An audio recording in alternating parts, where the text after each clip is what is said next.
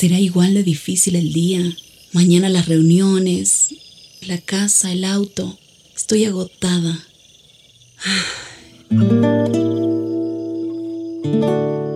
No importa cuántas cosas me hayan angustiado hoy. Me acercaré a Él porque Él tiene descanso para mi alma y mi mente. Cuando mi corazón está tranquilo, puedo escuchar su voz en quietud y confianza. Mi fortaleza está en descansar en Dios. Ven a descansar.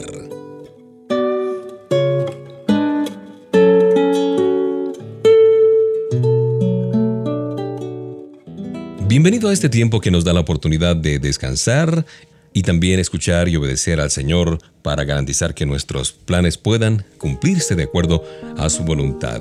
HCJB, ven a descansar. Te saluda Mauricio Patiño Bustos. Un estudio provechoso sobre el éxito debe comenzar con una definición correcta de lo que es el éxito. El mundo usa palabras como riqueza, fama, posición para referirse a la buena vida. Pero a pesar de que estas son señales de éxito, el verdadero triunfo significa llegar a ser la persona que Dios quiere que tú seas y lograr las metas que Él te ayude a fijarte.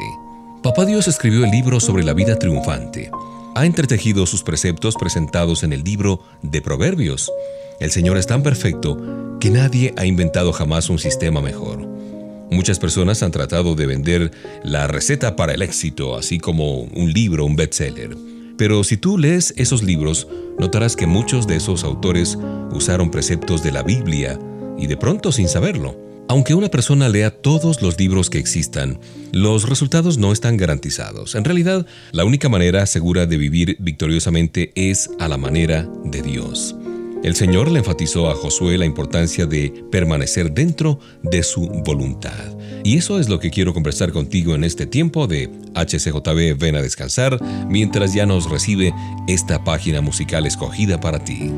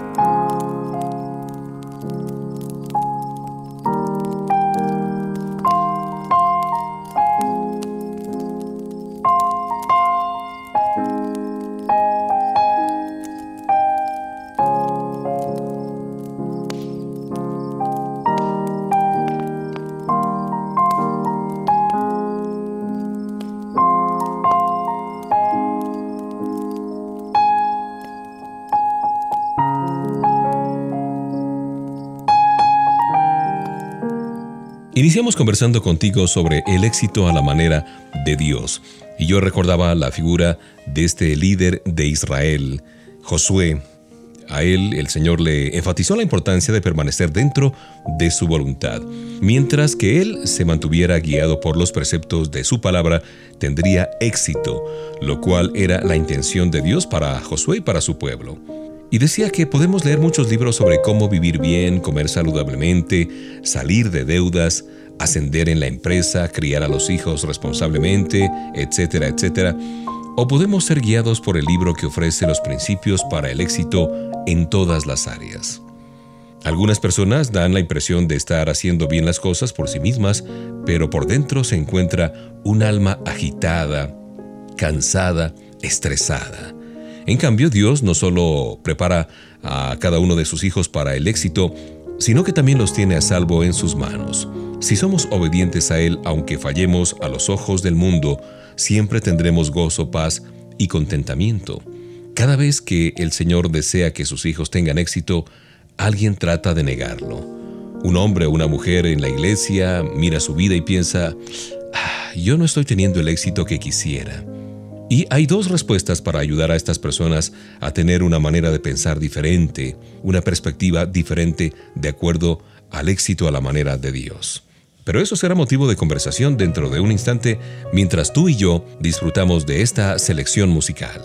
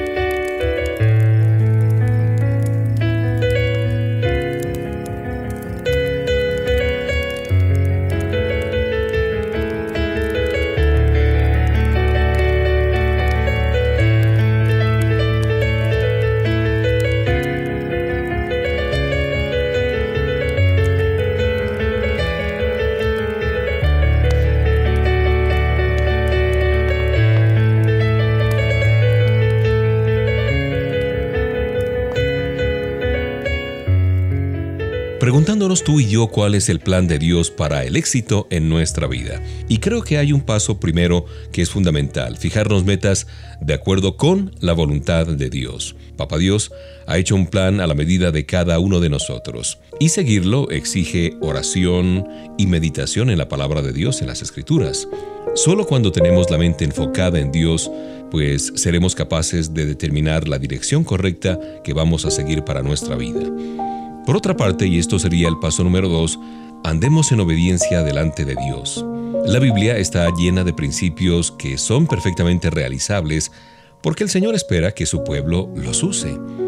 Si aplicamos su palabra a nuestra vida diaria, la única alternativa que tenemos es vivir victoriosamente aún en tiempos de prueba y fracasos.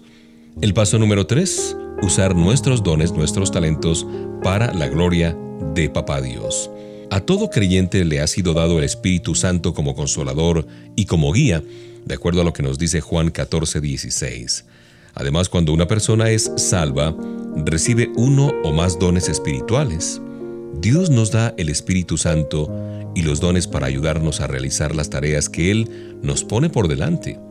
El éxito es condicional.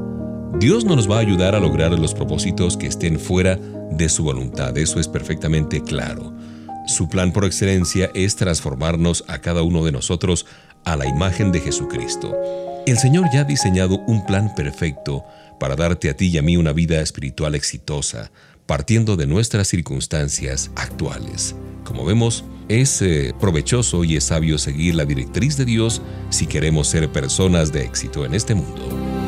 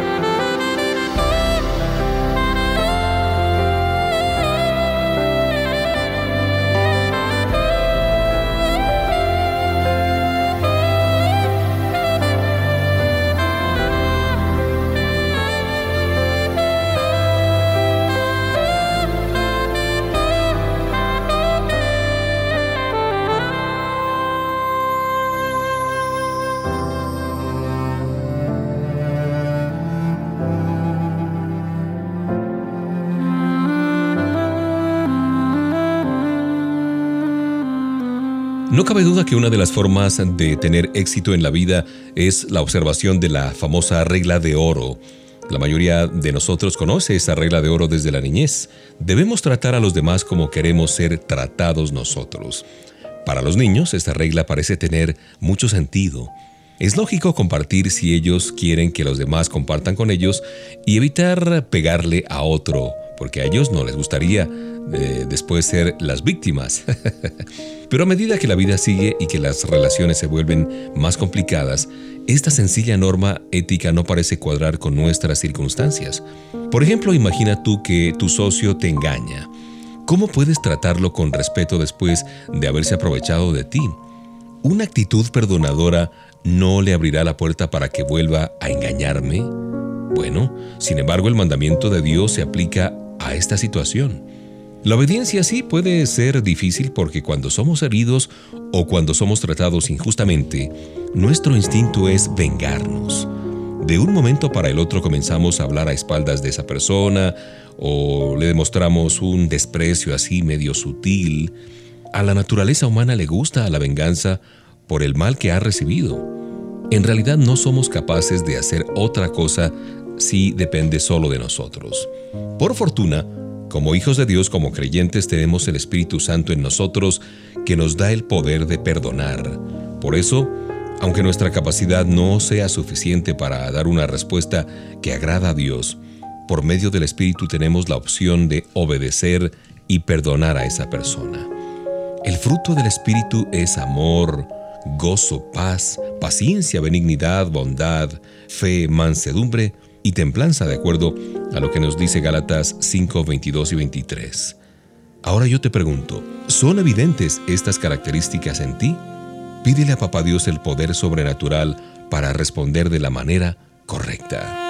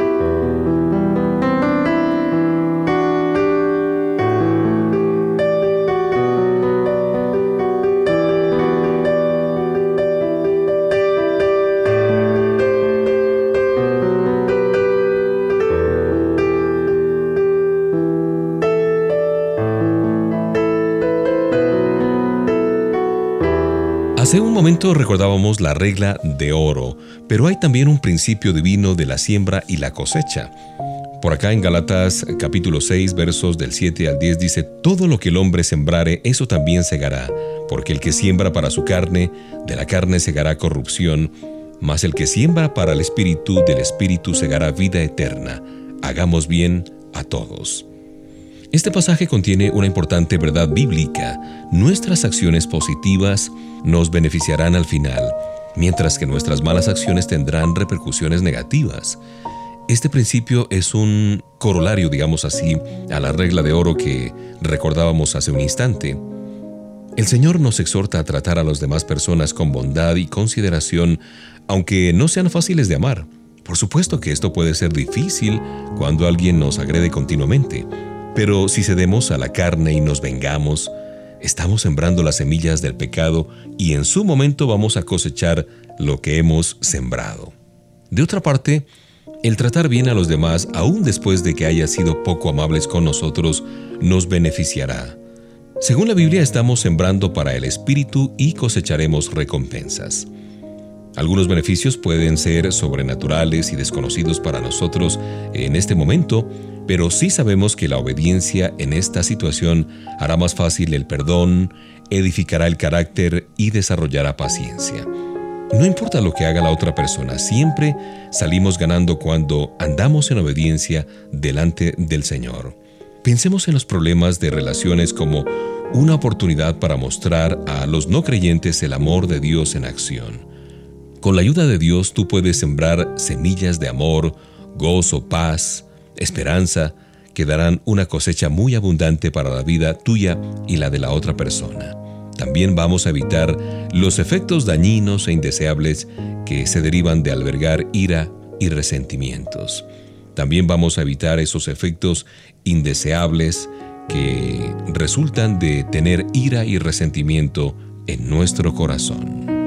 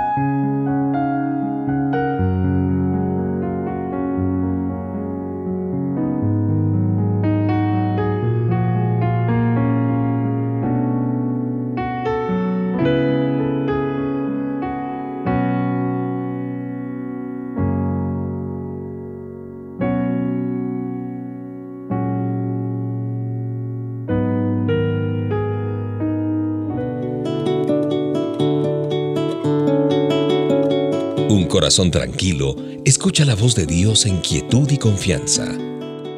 Ven a descansar.